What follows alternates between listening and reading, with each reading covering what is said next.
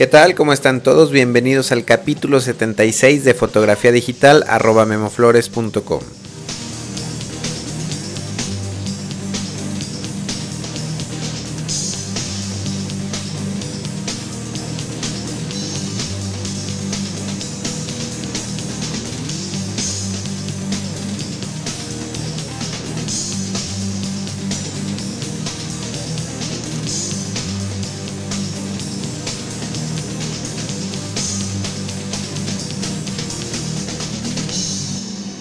Hola amigos y amigas, bienvenidos a un capítulo más de este taller en línea sobre fotografía digital.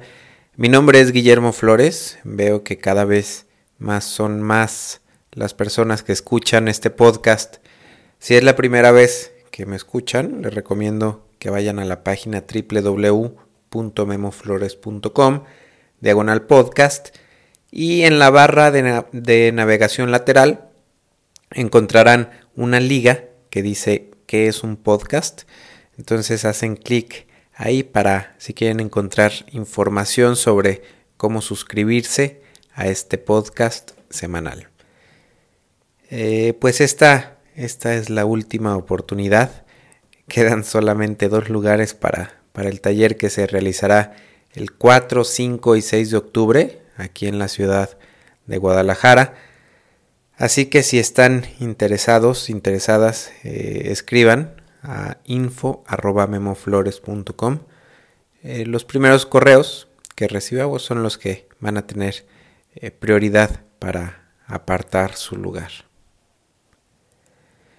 bueno, pues en el capítulo de hoy vamos a hablar sobre otro lente, otro lente para situaciones especiales o para efectos especiales eh, para tomar fotografías.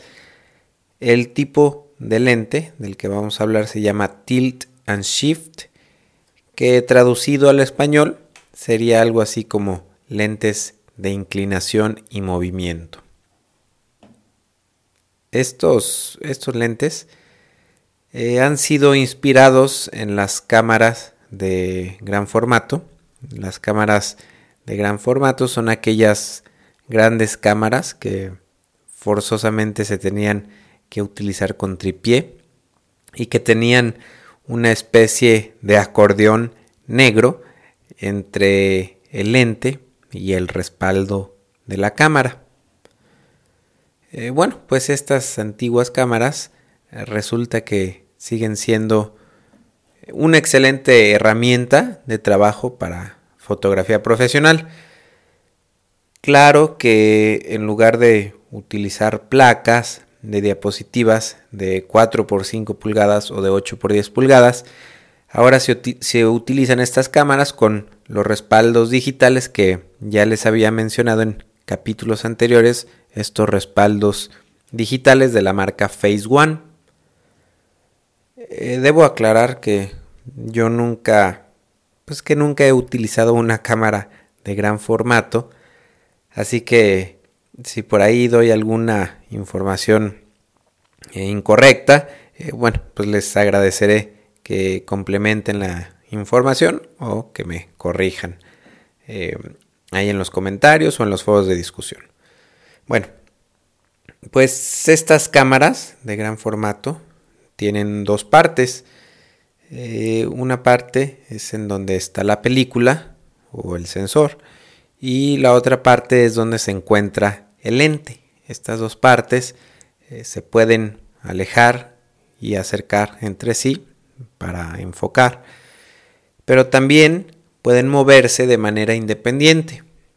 Eh, existe un movimiento que se llama rise and fall, en español sería subir y bajar. Es un movimiento pues hacia arriba o hacia abajo de de la parte en donde se encuentra el, lente, el lente de la cámara, eh, conservando esta parte, la parte del lente paralela a la parte en donde se encuentra la película o el sensor. Eh, existe otro movimiento, se llama el swing, Y este movimiento se utiliza en las cámaras de gran formato y se logra solamente moviendo la parte en donde se encuentra el lente de la cámara algunos grados hacia la derecha o algunos grados hacia la izquierda. Entonces con este movimiento, bueno, el lente ya no queda paralelo al plano en donde se encuentra la película o el sensor. Bueno, eh, pues los movimientos de tilt y el movimiento de shift eh, son los movimientos iguales a los anteriores, pero en sentido opuesto. En el caso del movimiento tilt, el movimiento del lente es apuntando unos grados hacia arriba o hacia abajo y en el caso del movimiento shift, el movimiento del lente es recorriéndose en forma paralela al plano de la película de derecha a izquierda. Y bueno, pues para qué se utiliza esto, se preguntarán. Eh, pues el movimiento de rise and fall y shift eh, se utilizan para, para, captar más información eh, a los lados o a lo alto del cuadro sin necesidad de mover el cuerpo de una cámara. Es decir, con recorrer el lente hacia un lado, logramos incluir en el cuadro más información sin necesidad de mover el cuerpo de la cámara. Por ejemplo, eh, si tenemos una cámara de 35 milímetros y para tomar un edificio necesitamos hacer eh, dos tomas para unirlas posteriormente, bueno, pues tendremos que hacer nuestra primera foto de la primera mitad del edificio y para tomar la segunda mitad del edificio tendremos que mover la cámara, tendremos que apuntarla hacia arriba para tomar la segunda mitad del edificio. Este movimiento de la cámara hace que las líneas y la forma del edificio cambien considerablemente de una foto a otra, eh, distorsionando o exagerando la perspectiva. Con una cámara de gran formato para tomar la segunda mitad del edificio no tenemos que apuntar la cámara ni el lente hacia arriba, sino eh, solamente tenemos que recorrer el lente de forma paralela al cuerpo de la cámara para captar la segunda mitad del edificio. De esta manera, las dos fotografías obtenidas se pueden unir de manera muy sencilla, eh, sin necesidad de utilizar un, software especializado. Eh, otra aplicación del Rise, Fall y el Shift es cuando queremos evitar, por ejemplo, reflejos. Mm, hace, hace ya bastante tiempo una persona preguntó en los foros de discusión que cómo le hacía para tomar una fotografía eh, a un espejo sin que la persona saliera reflejada. Bueno, pues con una cámara o con un lente que tenga estos movimientos podemos lograr que una foto eh, luzca como si estuviera eh, tomada totalmente de frente, pero bueno, con, los movimientos de lente podemos hacer por ahí un poco de trampa y quedar que la cámara esté ligeramente eh, de lado y bueno, con estos movimientos se corrigen las perspectivas y los efectos. El, otro movimiento que les comentaba hace rato es el, swing y el tilt. Eh, este movimiento se utiliza para, manipular el foco, el área de, de detalle, de enfoque en una fotografía. Esto es especialmente útil cuando hablamos de fotografía de productos, eh, sobre, sobre todo cuando el producto, los objetos eh, son pequeños y que la profundidad de campo es, es muy muy crítica. Eh, no significa que este tipo de cámaras o este tipo de lentes amplíen o tengan mayor profundidad de campo, eh, sino que podemos lograr enfocar objetos que normalmente sería eh, pues imposible con una cámara de 35 milímetros, por ejemplo, imaginemos un acercamiento a una página de un libro, no la vamos a tomar totalmente de arriba, porque así no tendríamos ningún problema, sino que la vamos a, tomar eh, pues a 45, a 45 grados, vamos a suponer, con una cámara de 35 milímetros, bueno, pues eh, el foco, el enfoque será mucho, muy crítico y será, será muy difícil eh, tener todo el cuadro en foco, es decir, las letras que están más cerca de la cámara eh, no van a estar enfocadas al igual que las que estén más alejadas de la cámara, sino solamente una pequeña sección. Bueno, pues con una cámara de gran formato podemos lograr que esta misma fotografía, que todo se vea en foco sin utilizar diafragmas muy cerrados. Esto es bueno, una gran ventaja eh, de estas cámaras y no quiero entrar en detalles muy técnicos. Para quien esté interesado en más información, eh, pueden investigar sobre el principio Scheimpflug. Esto es, bueno, pues una... Eh, pues leyes de física que hablan sobre los planos del lente, de el respaldo, etcétera, etcétera. Bueno, pues seguramente algunos de ustedes estarán pensando, bueno, ¿y a mí qué me importa eso de las cámaras de gran formato si nunca pienso tener una? Bueno, pues como les comentaba al principio, existen lentes para, para cámaras reflex digitales capaces de reproducir algunos de estos movimientos. Eh, hay que aclarar que una cámara de gran formato permite grandes ajustes, grandes movimientos, y los lentes eh, fabricados para cámaras reflex solamente permiten pequeños ajustes y pequeños movimientos. Eh, lamentablemente, pues estos lentes son lentes poco, poco usuales y por consiguiente, pues difíciles de conseguir en, pues en marcas, sobre todo nuevas, de cámaras reflex. Eh, como en el caso de las cámaras Sony, Panasonic y algunas otras marcas nuevas, digo, de reflex digitales. Eh, solamente encontré lentes disponibles para cámaras Nikon y para cámaras Canon, pero los podescuchas que no tengan estas marcas de, cámaras no se vayan porque en un momento eh, les voy a dar una solución alterna. Entonces, eh, pues en este, en este terreno de los lentes tilt and shift, eh, Canon se lleva los honores, como siempre. No, no se crean.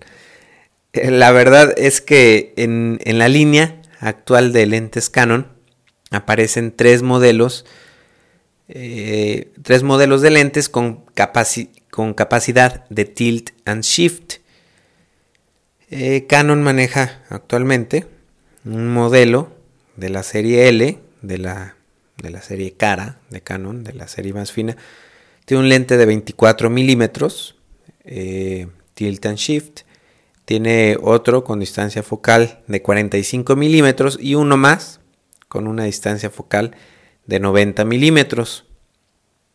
Para, para la marca Nikon solamente encontré un lente más o menos eh, reciente, el lente es un 85 milímetros que tiene luminosidad f2.8 y que también tiene capacidad de tilt and shift.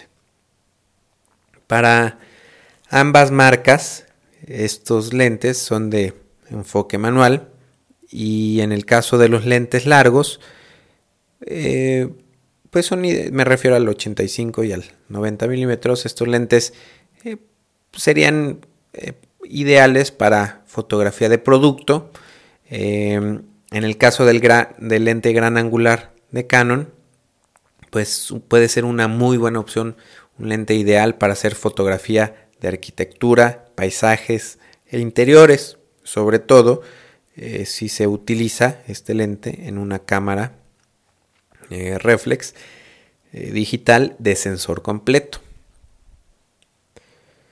Bueno, pues como les decía hace un momento, no encontré soluciones de lentes tilt and shift de marcas como Sigma o de marcas como, como Tamron, que son empresas de lentes, fabricantes de lentes que pues tienen muy buenas soluciones para otras marcas de cámara reflex, pero sí existe, sí encontré una alternativa eh, un poco informal, una alternativa eh, que más que ser un lente de tilt and shift, yo lo consideraría un lente para hacer fotografía artística y fotografía experimental. No sé si hayan escuchado hablar por ahí de los famosos lens babies. Eh, pues estos lentes son una maravilla para la fotografía artística y de efectos especiales. Ustedes montan este su lens baby a su cámara que puede ser Canon, Nikon, Sony, Pentax, Minolta, Olympus, Panasonic, en fin. Y como una cámara eh, muy precaria de gran formato, eh, con este lente pueden hacer el movimiento de swing y tilt y combinarlos para alterar el foco de sus fotografías. Imaginen una, una escena, una fotografía en donde tienen cinco artículos, cinco productos a la misma distancia de, de su cámara. Con una cámara reflex y con un lente normal, todos los artículos aparecerán en foco debido a que pues se encuentran a la misma distancia de la cámara. Eh, bueno, pues con este lente, con con un lente Lens Baby, eh, podemos manipular el foco y hacer que solamente el artículo del lado derecho se vea en foco o el artículo que está en el centro o el que está arriba a la izquierda, en fin. Podemos hacer que, solamente una parte de nuestro cuadro se vea enfocado. Créanme que los resultados son bastante, bastante interesantes. Eh, otra aplicación muy popular eh, para estos lentes, Lens Babies, y eh, para los lentes en general Tilt and Shift normales, es fotografía de paisaje con, con apariencia de maqueta. Yo nunca había visto este estilo de fotografía eh, lo acabo de descubrir hace, no sé, dos, tres semanas. Me impresionó.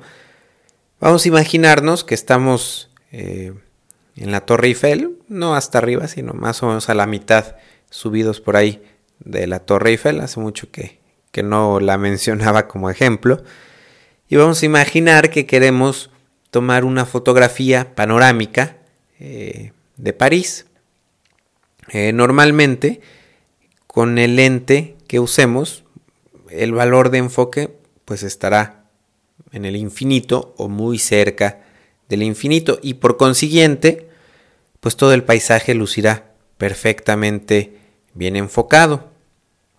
Eh, con un lente tilt and shift o con un eh, lente lens baby podemos hacer que solo una parte de nuestra fotografía se vea enfocada, lo que hace que las imágenes luzcan como si hubieran sido tomadas a una maqueta miniatura.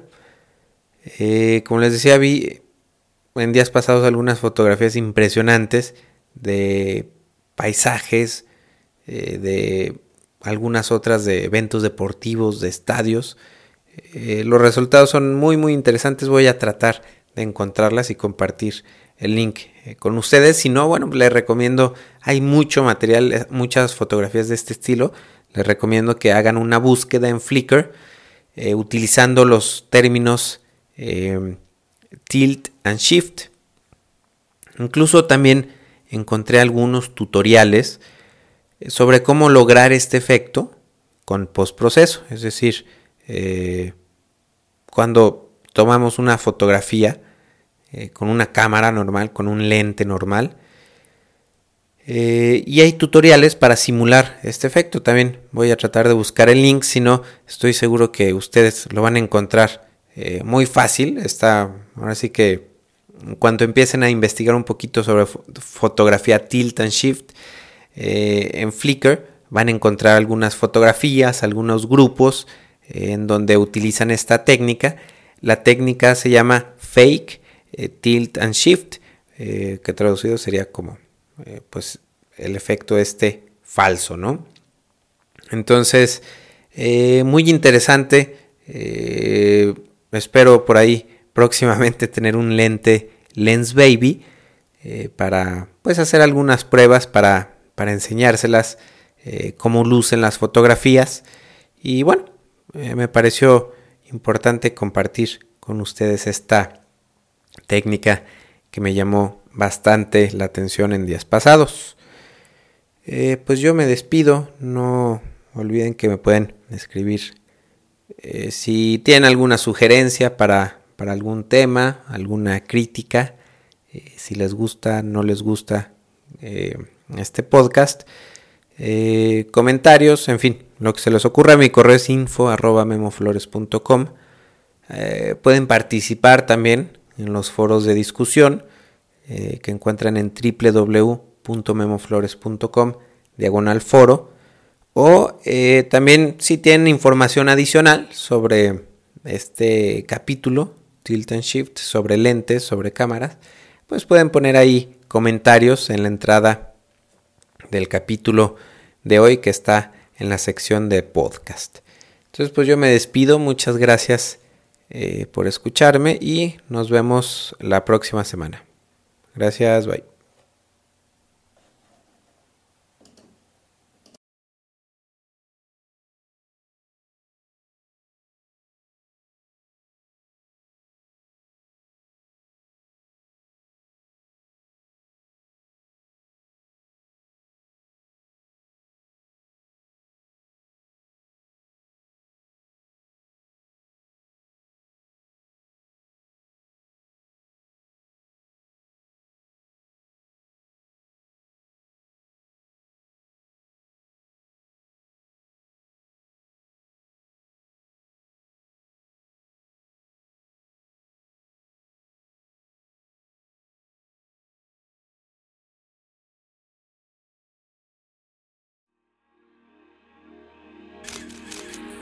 photocastnetwork.com, your photography resource in the potosphere.